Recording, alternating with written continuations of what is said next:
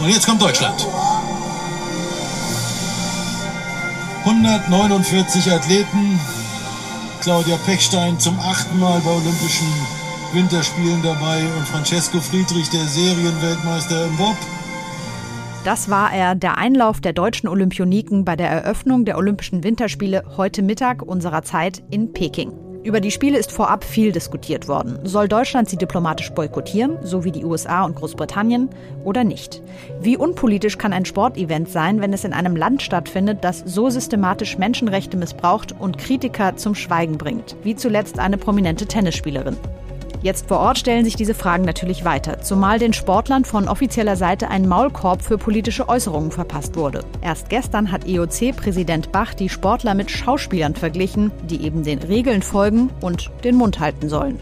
Für viele Sportler ist das eine psychische Belastung, genauso wie die ständig drohende Infektionsgefahr. Ein Positivtest kann ganz schnell das Aus des olympischen Traums und harte Quarantäneauflagen bedeuten. Erst heute wurde zum Beispiel bekannt, dass der Star der nordischen Kombination Erik Frenzel positiv getestet wurde.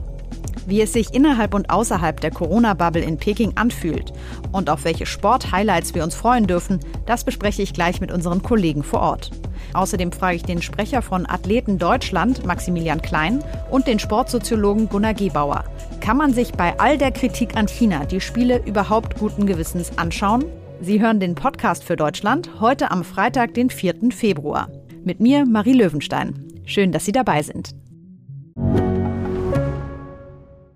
Mein Name ist Dr. Tillmann Rümenapf, niedergelassener Kinder- und Jugendarzt hier im Ennepe-Ruhr-Kreis. Die Einführung der Telematik sehe ich durchaus als Chance, aber aktuell fällt das System oft aus und es gibt viel zu wenig technischen Support. Dafür geht eine Menge Zeit drauf, in der ich die Kinder nicht genügend betreuen kann. Das muss sich ändern. Die besondere Nähe der niedergelassenen Haus- und Fachärzte ist in Gefahr. Was die Gesundheitspolitik jetzt dringend ändern muss, erfahren Sie auf rettetdiepraxen.de.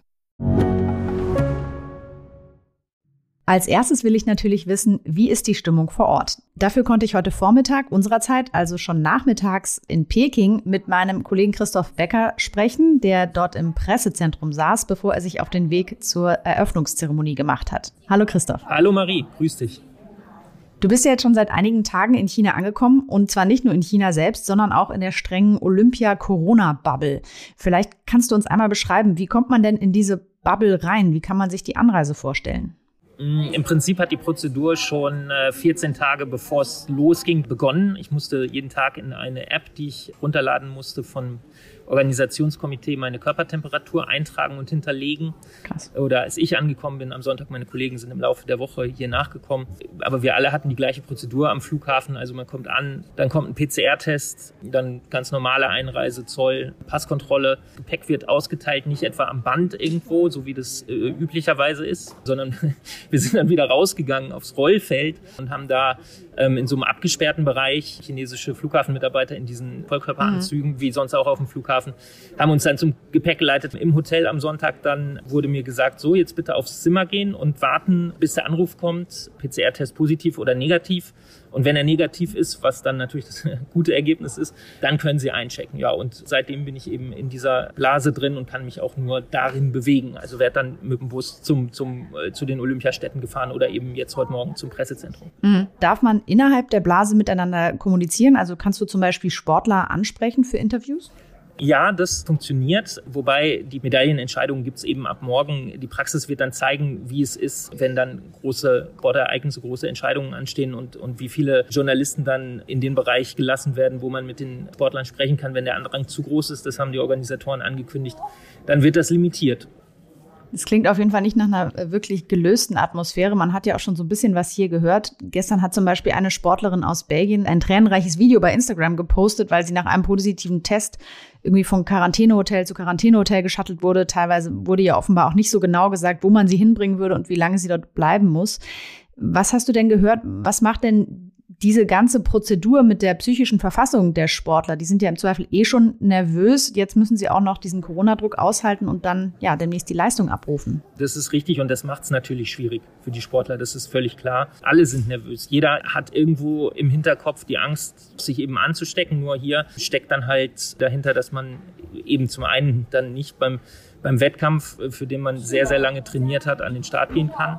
Und zum anderen, und das ist an dem Beispiel der, der Belgierin, die du angesprochen hast, Kim Mailemans, deutlich geworden, hat man eben auch keine Garantie, selbst wenn man ein positives Ende dieser Quarantäne eigentlich verkündet bekommen hat, so wie sie, der gesagt wurde, also ähm, die Werte sind jetzt wieder gut, du kannst zurückkommen, mhm. dann ist es im Zweifel so, dass die Kommunikation nicht gut genug ist, um den Sportlern klarzumachen, was passiert. Und das on top auf diese nervöse Anspannung das sorgt dann für, für solche Dinge. Und es kommt noch ein zweites Problem dazu. Selbst wenn man die Quarantäne verlassen darf, also diese Isolationsquarantäne nach einem positiven Test, weil die Testergebnisse nun wieder negativ sind, sagen die Organisatoren, du darfst aber nicht zurückkehren in die Mannschaft, sondern du musst dich innerhalb des Olympischen Dorfs weiterhin isolieren, alleine im Zimmer sein, alleine essen, mhm. äh, nicht mit dem Bus zum Wettkampf fahren, sondern mit dem Taxi. Und das ist, das ist wahnsinnig anstrengend für die Sportler. Wie ist denn da jetzt der Stand im deutschen Team? Also sind schon Athleten quasi raus, weil sie positiv getestet wurden? Wir hatten in der Wochenmitte beim, beim Eiskunstlauf einen positiven Fall nach Ankunft. Das ist der deutsche Paarläufer gewesen, der ins Quarantänehotel musste. Dann ist seine Paarlaufpartnerin eben mhm. als, als so naher Kontakt jetzt im Olympischen Dorf äh, für sich separiert sozusagen. Und der Deutsche Olympische Sportbund hat gestern mitgeteilt, dass auf dem Flug, der gestern aus Frankfurt angekommen ist, bei der Einreise PCR-Kontrolle ähm, sechs Positivfälle äh, unter unter dem Team dabei waren. Es ist noch nicht klar, ob das alles Sportler waren, ob das gar keine Sportler waren. Es waren auch Betreuer ähm, an Bord. Es ist auch noch nicht klar. Es ist von drei Teilmannschaften die Rede, also drei Sportarten, Sportverbände sind da betroffen. Das eine ist ja jetzt diese angespannte Corona-Stimmung, die du beschreibst. Das andere ist ja aber auch die politische Stimmung im Land. Wie nimmst du das denn wahr, wie das die Sportler beeinflusst? Weil es ist ja, glaube ich, auch nicht so ganz klar, wie viel dürfen die eigentlich ihre Meinung sagen? Ja, das ist aus meiner journalistischen Einschätzung heraus das ernstere Thema gegenüber mhm. Corona. Und das will was heißen angesichts der Rolle, die Corona spielt äh, seit zwei Jahren. Für die Sportler ist es total schwierig, es gibt sicherlich etliche Sportler, die sich dazu eine Meinung gebildet haben und diese Meinung nicht die der chinesischen Regierung ist. Da bin ich mir sicher. Ich bin mir nicht sicher, ob das ähm, Sportler hier aussprechen werden. Es gibt Athletenvertreter, zum Beispiel von Athleten Deutschland, die gesagt haben, aufgrund der äh, Äußerungen auch aus dem Organisationskomitee, also der chinesischen Seite der Organisation heraus, kann man nicht sicher sein, was passiert, wenn ein Sportler hier zum Beispiel Freiheit für Tibet fordern würde mhm. oder, oder die Internierung von Uiguren kritisieren würde. Mhm. Wir werden da gleich auch noch mit Athletensprecher Maximilian Klein noch mal genauer drüber sprechen. Was mich ja auch interessieren würde, ist nochmal die Frage, wie sehr man eigentlich aufpassen muss, dass man von chinesischer Seite auch ausgespäht wird auf seinen elektronischen Geräten. Da musste man ja teilweise, hast du mir im Vorfeld erzählt, eine spezielle App von chinesischer Seite installieren und möglicherweise dann auch aufpassen, welches Telefon man da benutzt. Ja, das ist richtig. Wir haben, wie, wie sehr, sehr, viele andere Sportler, Journalisten und äh, in sonstiger Funktion angereiste ähm, Ausländer haben, haben hier Telefone, die sie dann zu Hause ähm, abgeben oder verschrotten oder gleich hier lassen. Mhm. Ja, weil China ein Überwachungsstaat ist. Nach allem, was man von Experten darüber hören, lesen und sehen kann, sollte man da sehr vorsichtig sein. Diese angesprochene App, das ist die, in die wir ähm, schon in Deutschland dann auch die Körpertemperatur mhm. eingetragen haben hat entsprechende Lücken, die zur Überwachung genutzt werden können, um das jetzt äh, vorsichtig zu formulieren. Ob das gemacht wird, kann ich nicht sagen, aber angesichts der politischen Erfahrung mit China ist es so, dass man davon ausgehen sollte, dass es gemacht werden kann. Und insofern muss man einfach sehr vorsichtig sein. Verstehe. Weil du eben nicht raus kannst aus der Bubble, habe ich noch mit unserer Kollegin und China-Korrespondentin Friederike Böge gesprochen, die nicht in der Bubble, aber in Peking ist. Sie sagt, man bekommt außerhalb der Bubble momentan tatsächlich wenig mit von den Olympischen Spielen in Peking. Das liegt zum einen daran, dass gerade Neujahrsferien in China sind. Das heißt, alles in der Stadt ist auch geschlossen. Sie sagt aber, überall in der Stadt sieht man eben diese Gebäude, zum Beispiel Hotels mit Bauzäunen drum, hinter denen sich die Olympia-Bubble dann befindet. Und im Fernsehen werden die Qualifikationswettkämpfe natürlich auch gezeigt. Was es nicht gibt, sind Veranstaltungen, bei denen sich die Leute irgendwie warm laufen könnten für Olympia. Und das Hat natürlich zum einen mit Corona zu tun, aber das hat auch damit zu tun, dass die chinesische Regierung überhaupt kein Interesse daran hat, die Bevölkerung zu beteiligen, weil ähm, das Hauptaugenmerk der chinesischen Regierung ist jetzt diese Spiele äh, möglichst kontrolliert über die Bühne gehen zu lassen. Und es ist ja auch so, dass dass man gar keine Tickets kaufen kann. Es gab jetzt in den letzten zwei Tagen den Fackellauf. Das findet hier fast unter Ausschluss der Öffentlichkeit statt. Ich habe sie dann auch gefragt, wie die Chinesen, mit denen sie spricht, die Tatsache eigentlich finden, dass Olympia trotz Corona-Pandemie in ihrem Land stattfindet. Das kann man im Prinzip nicht sagen. Also es gibt in China keine Umfragen, anders als in Japan. Und wenn man die Leute direkt fragt, dann sagen sie, sie sind stolz und äh, freuen sich auf Olympia. Äh, das stimmt sicher auch, aber es ist auch eben das, was von ihnen erwartet wird. Die andere Frage ist, äh, wie groß ist eigentlich das Interesse an Wintersport? Das hat in den äh, vergangenen Jahren schon zugenommen, genommen, muss man sagen, gerade hier in Peking, weil man hier innerhalb von einer Stunde in diesen ähm, Skigebieten sein kann. Also es ist Naherholung. Aber insgesamt im, im, im ganzen Land spielt eigentlich Wintersport keine besonders große Rolle. Und deshalb ist das Interesse natürlich nicht so groß wie bei den Sommerspielen. Und China wird auch nicht so viele Medaillen gewinnen wie, wie bei den Sommerspielen. Das ist sehr interessant, was Friederike Böge da erzählt, denn uns hier in der Olympiablase wird etwas vollkommen anderes erzählt. Ich glaube, das erläutert am besten eigentlich, inwieweit die Propagandamaschine der Chinesen und auch die Propaganda, muss man sagen, des IOC da Hand in Hand gehen. Uns wird hier erzählt, die Chinesen seien also nun hell auf Wintersport begeistert. Bach spricht von einer neuen globalen Ära des Wintersports, werden wir sehen. Aber äh, auf jeden Fall ähm, ist, ist das, was uns hier erzählt wird, ganz offensichtlich nicht der Eindruck, den die Korrespondenten bekommen, die außerhalb der Blase sich bewegen. Und alleine das zeigt, wie problematisch diese Veranstaltung ist. Ja, ist auf jeden Fall milde formuliert sehr interessant.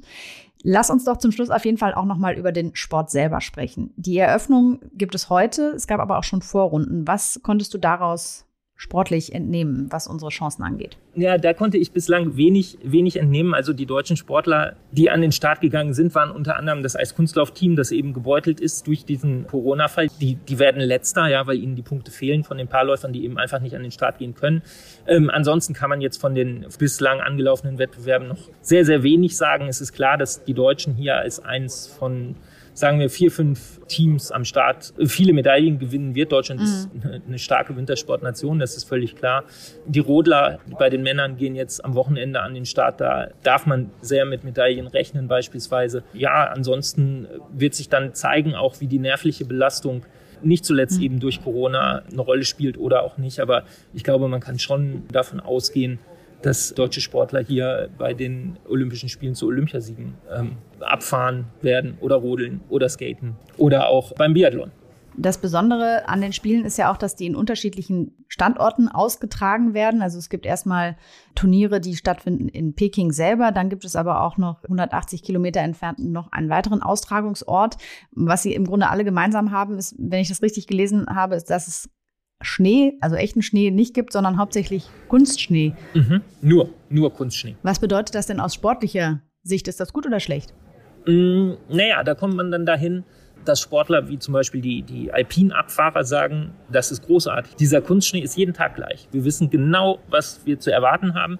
Die sagen auch, die Strecke ist super. Was die sportlichen, rein die sportlichen Rahmenbedingungen angeht, ist ist das das Beste, was man, was man erwarten kann. Wenn man es rein aus diesem Blickwinkel heraus betrachtet und das ist natürlich das, was die Chinesen gerne hören, ist die, ist die Grundlage sehr, sehr gut dass dieses Skigebiet in den Berg gesetzt wurde, wo vorher Naturschutzgebiet war, steht auf dem anderen Blatt, dass für den Kunstschnee sehr viel Wasser verbraucht werden muss in einer Region, die sehr wenig Wasser hat und deswegen eine große Wasserproblematik, steht auch auf einem anderen Blatt. Das sind eben Diskrepanzen, die im direkten Zusammenhang mit diesen Spielen auch auftreten.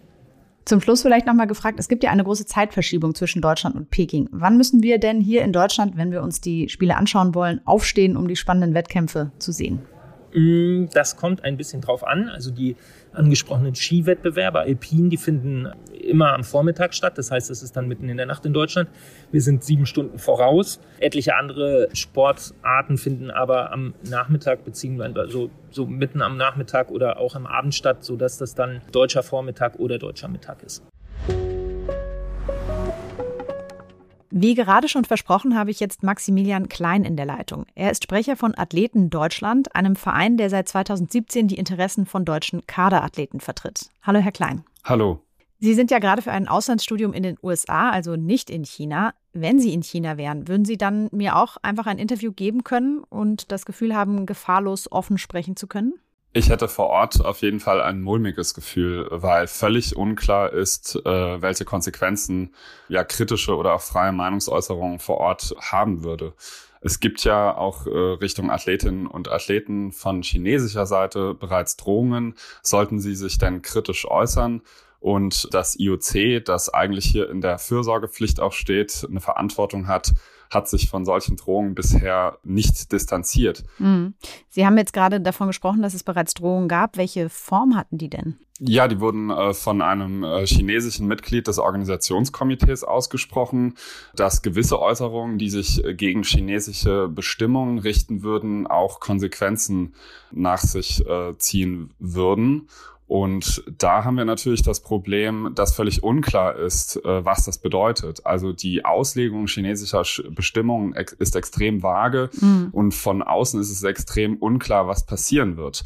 Jetzt haben wir aber das Problem sogar, dass das IOC in seinen offiziellen Regularien der sogenannten Regel 50.2 selbst sagt, dass Athleten bei der Meinungsäußerung auch geltende Bestimmungen respektieren sollen. Das ist im chinesischen Kontext völlig unklar mhm. und da können wir es verstehen, wenn Athleten aus reinem Selbstschutz auf Äußerungen verzichten. Ja, durchaus. Sie hatten jetzt gerade schon angesprochen, dass Sie, ja, dass das äh, Olympische Komitee sich da nicht unbedingt auf Ihre Seite stellt oder sich nicht distanziert. Hören wir vielleicht mal einen kurzen O-Ton von IOC-Präsident Bach, den er gestern bei einer Pressekonferenz gegeben hat. This kind of rules exist in, in many, if not all, walks of life. Take a, take an actor. If uh, an actor is engaging in, in a theater nobody ever asked the question whether then when playing Hamlet, he can express then during the play his political opinion. The theater can only work if they play the plays. And uh, the, the, games can only work if it's about uh, sport and there the rules of the game are respected.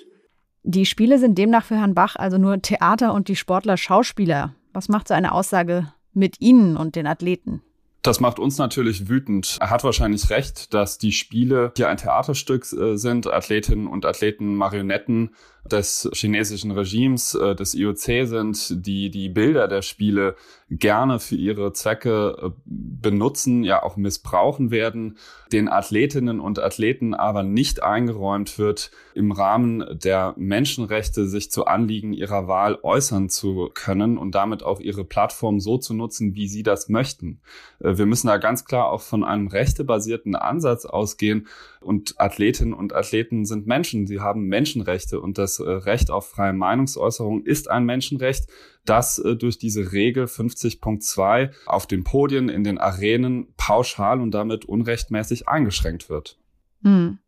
Vielleicht hören wir dazu auch noch mal einen Ton von Thomas Bach gestern aus der Pressekonferenz. Position of uh, the, the, IOC must be that uh, we are not uh, commenting on political issues. You know, if we are taking a political standpoint and we are getting in the middle of tensions and dispute and confrontations, then we are putting the games at risk.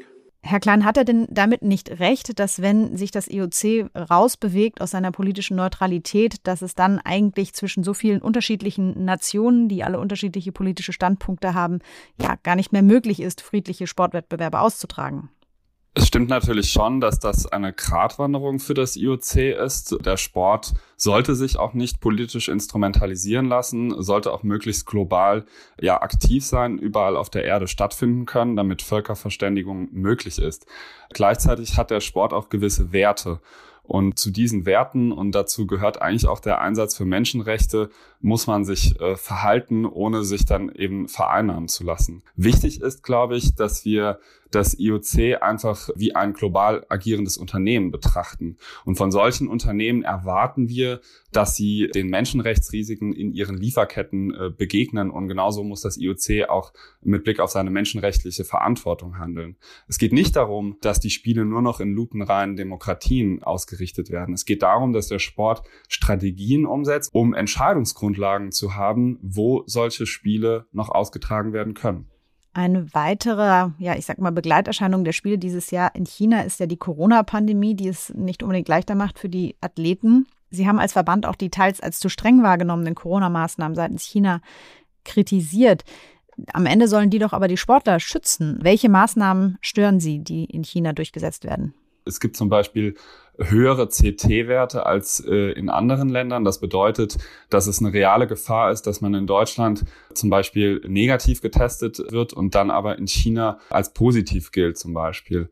Und wir sehen natürlich die Gefahr, dass auch äh, die Corona-Schutzmaßnahmen von China missbraucht werden, um Abschottung zu rechtfertigen. Bei Vorwettkämpfen gab es Berichte über eklatante Quarantänebedingungen. Da haben wir schon ein bisschen Sorge. Dazu kommt dann noch die Gefahr vor äh, Ausspähung Verschwörung, vor Spionage, die die Athletinnen und Athleten durchaus verunsichern. Sie sind aber auch, das muss man auch sagen, schon Profis auch im Ausblenden, im Fokussieren. Das ist ihr Beruf. So ein Corona-Test könnte natürlich auch ein starkes Mittel sein von chinesischer Seite, um vielleicht unliebsame Konkurrenten aus dem Feld zu räumen. Halten Sie es für möglich, dass da Manipulationen stattfinden, um den Wettbewerb zu beeinflussen?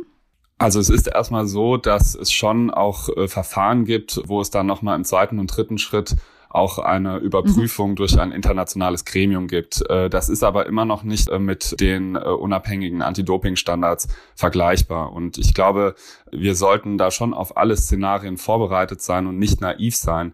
Dem chinesischen Regime ist alles zuzutrauen, mit Blick auf Spionage, aber eben auch Blick auf Manipulation. Sprechen wir vielleicht auch noch mal kurz über einen der großen Skandale der letzten Wochen und Monate, nämlich ähm, der der chinesischen Top-Tennisspielerin Peng Shuai. Sie war vergangenes Jahr überraschend von der Bildfläche verschwunden, nachdem sie einem Parteifunktionär sexuelle Übergriffe vorgeworfen hatte. Es gab ja dann auch einen internationalen Aufschrei, worauf sie dann wieder auftauchte und erklärte sich jetzt erstmal ins Privatleben zurückziehen zu wollen. Und da gab es dann unter anderem auch einen Videocall mit IOC-Chef Bach, der danach versichert hat, ihr gehe es gut. Gestern bei der Pressekonferenz hat Bach dann angekündigt, er werde sich mit Peng Shuai jetzt auch in Person in Peking treffen. Für wie glaubwürdig halten Sie, dass das IOC sich da wirklich einsetzt und dass sich für Peng Shuai tatsächlich etwas ändert? Erstmal ist es schon ein positives Zeichen, dass sich das IOC da eingesetzt hat, äh, aber natürlich viel zu spät und auch auf eine Art und Weise, die äh, völlig falsch ist äh, im Umgang mit den im Raum stehenden Vorwürfen. Und das ja lässt uns schon zweifeln, wie ernst äh, das IOC es da mit der mit dem Wohlergehen der Tennisspielerin meint, weil zum Beispiel überhaupt die Vorwürfe nie angesprochen wurden in der offiziellen Kommunikation des IOC.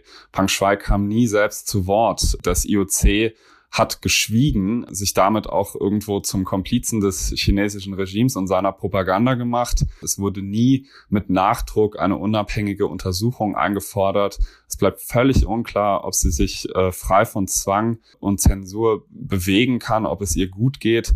Und da ist ja die Einladung zu einem Abendessen doch dann schon sehr zynisch. Jetzt haben wir sehr viele kritische Punkte angesprochen im Zusammenhang mit den Spielen in Peking. Was würden Sie denn sagen als jemand, der das auch ähnlich sieht, vielleicht äh, wie Sie als Zuschauer? Kann man sich guten Gewissens die Spiele in China dann überhaupt anschauen? Sollte man sich die überhaupt anschauen? Ich denke, das muss jeder für sich selbst entscheiden. Man muss sich aber schon vergegenwärtigen, dass man, auch wenn man den Sport liebt und die Athletinnen und Athleten es ja auch verdient haben, dass man sie anfeuert, zumindest aus der Ferne, dass man doch dann auch äh, mit dieser Nachfrage Teil dieses äh, Geschäftsmodells wird. Das ist dann nicht nur die individuelle Verantwortung der Zuschauerinnen und Zuschauer, sondern auch eine Verantwortung der Medien, der Sponsoren, der Politik, waren Sie denn als Athleten Deutschland mit der Reaktion der Bundesregierung da zufrieden, die sich ja dagegen entschieden hat, anders als Großbritannien und die USA einen diplomatischen Boykott gegen die Spiele zu verhängen? Nun gut, eine Entscheidung zu einem diplomatischen Boykott sollte schon der Politik obliegen. Gleichzeitig wäre natürlich eine eindeutige und klare Haltung von Politik, aber im Übrigen auch vom Deutschen Olympischen Sportbund schon wichtig. Das müsste sich dann aber schon auch in eine wertebasierte oder auch langfristige Außenpolitik, kohärente Außenpolitik einordnen. Mhm. Uns ist da vor allem wichtig, dass das nicht nur bei symbolischen Aktionen bleibt, sondern das klare Signal ans IOC geht, dass die Regierungen dieser Welt nicht damit einverstanden sind, wie das IOC agiert und dass es auch in Zukunft seiner menschenrechtlichen Verantwortung, seinen Sorgfaltspflichten nachkommt. Sagt Maximilian Klein, der Sprecher von Athleten Deutschland. Vielen Dank für Ihre Zeit heute. Vielen Dank für das Gespräch. Zum Schluss wollte ich noch mit jemandem sprechen, der die Olympischen Spiele und das IOC schon seit vielen Jahren wissenschaftlich begleitet und habe deswegen den Philosophen und Sportsoziologen Professor Gunnar Gebauer angerufen. Ja, hallo, Gebauer. Herr Gebauer, Peking ist ja weder eine Wintersportregion, noch werden in China die Menschenrechte geachtet. Trotzdem hat sich das Internationale Olympische Komitee dazu entschieden, die Spiele nach China zu vergeben. Vielleicht können Sie einmal rückblickend für uns skizzieren, wie konnte es denn zu dieser Entscheidung kommen? Es waren ursprünglich allerlei Kandidaten im Rennen, unter anderem München. Die Münchner haben eine Volksabstimmung veranstaltet, äh, die ist deutlich daneben gegangen, also ablehnend verlaufen. In anderen Städten war es ähnlich, anderen Bewerberstädten oder da, wo keine Abstimmung abgehalten wurde, war die Stimmung in der Stadt so schlecht, dass man äh, sich nicht traute, die Bewerbung abzugeben. Am Ende blieben nur noch Peking und Almaty übrig. Mhm. Also Deutschland hat sich mit anderen Worten dann gar nicht mehr um diese Olympischen Spiele beworben. Würden Sie sagen, wir sind jetzt dann selber schuld, dass die Olympischen Spiele eben jetzt in einem Land stattfinden, wo die Menschenrechte vielleicht nicht geachtet werden? Das ist zu einfach. Man muss auch die Gründe wissen, warum die Münchner Bevölkerung mehrheitlich gegen die Abhaltung der Olympischen Spiele war. Das war ja in Hamburg für die Sommerspiele ganz ähnlich. Eigentlich äh, beide Städte sehr sportlich, olympiafreundlich, aber dann durch das Auftreten des IOC abgeschreckt, mhm. durch die langen Listen der notwendigen Bedingungen, die zu erfüllen waren, viel Umweltverschandelung, äh, viel versiegelte Fläche für Parkplätze und so weiter, große Gebäude für ein Medienzentrum, Luxushotels, Schnellstraßen und so weiter. Das war in München absolut nicht durchsetzbar und wir haben auch in Hamburg gesehen, dass das Konzept etwas überdimensioniert war. Mhm. Bei der Vergabe von großen Sportereignissen wird ja dann auch immer gesagt, ja, das, da gibt's auch Chancen. Einerseits würden die Probleme der jeweiligen Länder stärker in den Vordergrund rücken und dann könnte sich vielleicht auch dadurch was verändern. Dieses Schlaglicht auf die Probleme von China, ist das äh, erfolgreich geworfen worden? Das Schlaglicht ist auf China geworfen worden und ich glaube, jeder, der halbwegs die Nachrichten der letzten zwei, drei Wochen verfolgt hat, kann sich ein Bild über die Menschenrechtslage in China machen, kann sich eine Vorstellung machen, was mit den Uiguren passiert, mit den mhm. Tibetern, was in Hongkong los ist und so weiter, die Repression innerhalb von China, die Tennisspielerin Peng Shuai. Also das alles wirft ein sehr starkes Licht auf China, ein sehr schlechtes Licht. Davon abgesehen, dass die Weltöffentlichkeit, insbesondere der westlichen Welt, informiert ist, besser informiert als vorher, dass man sich etwas intensiver mit Chinas inneren Verhältnissen beschäftigt hat. Abgesehen davon kann man nicht sagen, dass da etwas Positives dran ist, weil die Chinesen natürlich jetzt nichts ändern. Wir haben das gesehen mit der Olympia-Austragung 2008. Da wurde mhm. auch Kritik geübt, allerdings viel milder als jetzt, weil auch die Verhältnisse in China viel günstiger waren und man hoffte, durch die Olympischen Spiele würde sich etwas ändern. Aber das Gegenteil trat ein. Ein großes Thema ist ja neben den Menschenrechtsverletzungen in China auch das Thema Nachhaltigkeit. Welche Fakten sollte man denn da als Beobachter bei den aktuellen Spielen in China auch im Hinterkopf haben? Naja, dass es keinen Schnee gibt, das haben ja nun alle begriffen. Dass China selbst kein Wintersportland ist, das wusste man schon vorher. Die Fachleute, das heißt also jetzt die Bobfahrer, die Schlittenfahrer und so weiter, die Rotler, äh, sind begeistert von den Wettkampfstätten. Das kann man sich vorstellen, weil sie das Ganze nur unter technischen Gesichtspunkten sehen. Aber wenn man mhm. die Bilder sieht, wie das da in die Landschaft hineingestemmt worden ist, äh, wie stark eingegriffen worden ist in die Umwelt, Umwelt, dann dieser künstliche Schnee, der produziert wird in einem, in einer Region, die von Trockenheit gekennzeichnet ist. Das ist ja eigentlich auch jedem klar geworden jetzt. Mhm. Das IOC sagt ja zu all diesen Dingen, man solle Sport und Politik nicht vermischen. Für wie glaubwürdig halten Sie dieses Argument? Ja, das ist die schärfste Waffe, die internationale Sportverbände haben. Die FIFA macht es, die UEFA hat es auch gemacht jetzt bei den Europameisterschaften. Das heißt, diese äh, Weltverbände definieren, was Politik ist und was nicht Politik ist. Also was mhm. sie selber machen, wird als neutrale äh, Intervention oder ein Angebot an die ganze Welt betrachtet. Und alles, was sich jetzt in irgendeiner Weise kritisch dagegen richtet, wird als Politik angesehen. Das heißt also, die Trennlinie zwischen Politik und Nichtpolitik wird ausschließlich vom IOC in diesem Fall definiert. Was ist das denn überhaupt eigentlich für ein Laden, sage ich mal? Wie setzt ja. er sich zusammen und wie unpolitisch kann dieses Komitee überhaupt sein? Ja, es ist eine Vereinigung von äh, etwas über 200 Ländern, von denen jedes Land, egal wie groß es ist, einen Delegierten schickt. Nun ist aber in der Tat so, dass die mächtigen Länder natürlich viel mehr Einfluss haben. Eins der mächtigsten Länder überhaupt ist China, das vielleicht mhm. zweitmächtigste Land, kommt vielleicht noch USA dazu, zweit, drittmächtigste Land ist Russland und dann kommt andere Länder dazu, die Golfstaaten zum Beispiel, die aufgrund ihres Reichtums auch sehr wichtig sind. Also es bemisst sich immer auch der Einfluss am Reichtum des Landes, sodass man sagen kann, das ist ein Club von Leuten, die sich zusammengesetzt haben, um jeder für sich und für sein Land einen Vorteil daraus zu ziehen. Besonders kritisiert wurde in den vergangenen Monaten ja Thomas Bach, der IOC-Präsident, vor allem in dem Fall der chinesischen Tennisspielerin Peng Shuai. Sie haben es gerade schon angesprochen. Jetzt war Thomas Bach ja auch der erste ausländische Besucher, den Chinas Staatschef seit zwei Jahren getroffen hat. Was sagt das denn auch zu Bachs Verhältnis zu der chinesischen Führung aus? Bach hat immer versucht, beste Beziehungen zu Autokraten zu haben. Das fing ja schon äh, früh an, äh, hatte einen Kulminationspunkt bei den Spielen in Sochi, als er mit Putin quasi in großer Freundschaft und mit großen Gesten der gegenseitigen Zuneigung auftrat. Wobei dann hinterher rauskam, es hat noch nie so große Betrügereien gegeben von Seiten des Gastgebers wie in Sochi. Aus genau solchen Gründen haben sich ja einige Länder, zum Beispiel die USA und Großbritannien, dagegen entschieden, Regierungsvertreter Vertreter zu den Spielen zu schicken, haben also einen diplomatischen Boykott angezettelt. Deutschland hat sich daran ja nicht beteiligt, zumindest nicht in dieser Form. Wenn sich Deutschland beteiligt hätte, was hätte das denn überhaupt gebracht? Ich weiß es nicht, was es gebracht hätte. Man hätte sagen können von Seiten der Ablehnenden, also USA und Großbritannien, man sei sich mit Deutschland völlig einig in dieser Angelegenheit. Deutschland spielt ja im Weltsport immer noch eine gewisse Rolle. Vielleicht macht Deutschland das nicht nur aus ökonomischen Interessen, das liegt ja auf der Hand mit den engen Verflechtungen der beiden Industrien. Es kann auch sein, dass Scholz mit seiner Regierung das macht, was er ja offenbar auch mit der Nichtlieferung von Waffen an die Ukraine macht, dass man versucht, sich die Gesprächskanäle offen zu halten. Das ist ganz offenkundig eine Politik, die von Seiten der deutschen Regierung betrieben wird. Wenn das stimmt, das wird man ja im Laufe der Zeit sehen, ob das erfolgreich ist, dann ist das vielleicht gar keine so unkluge Politik. Mhm.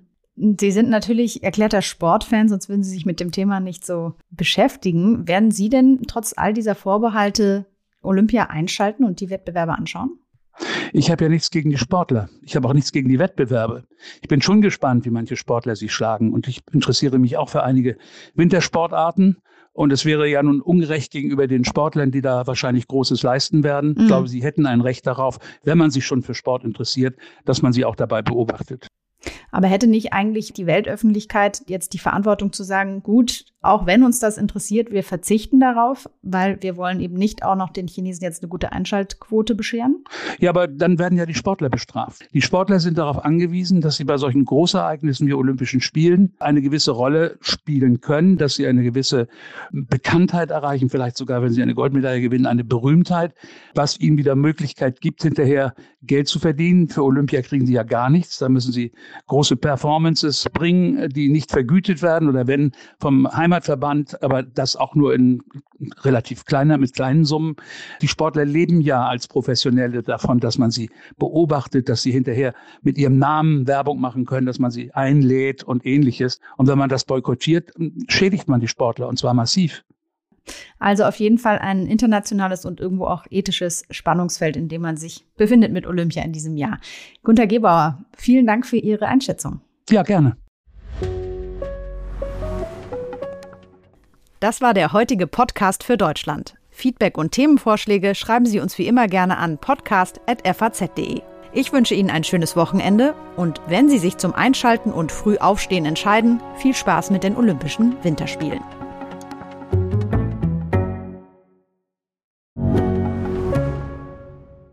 Ich bin Dr. Robin John, Allgemeinarzt in Schönebeck. Das ist 15 Kilometer von Magdeburg entfernt und trotzdem zu weit, um hier Nachwuchs zu finden. Immer mehr Praxen im Salzlandkreis bleiben unbesetzt und Patienten haben lange Wege und noch längere Wartezeiten. Das muss sich ändern. Die besondere Nähe der niedergelassenen Haus- und Fachärzte ist in Gefahr. Was die Gesundheitspolitik jetzt dringend ändern muss, erfahren Sie auf rettetdiepraxen.de. thank you.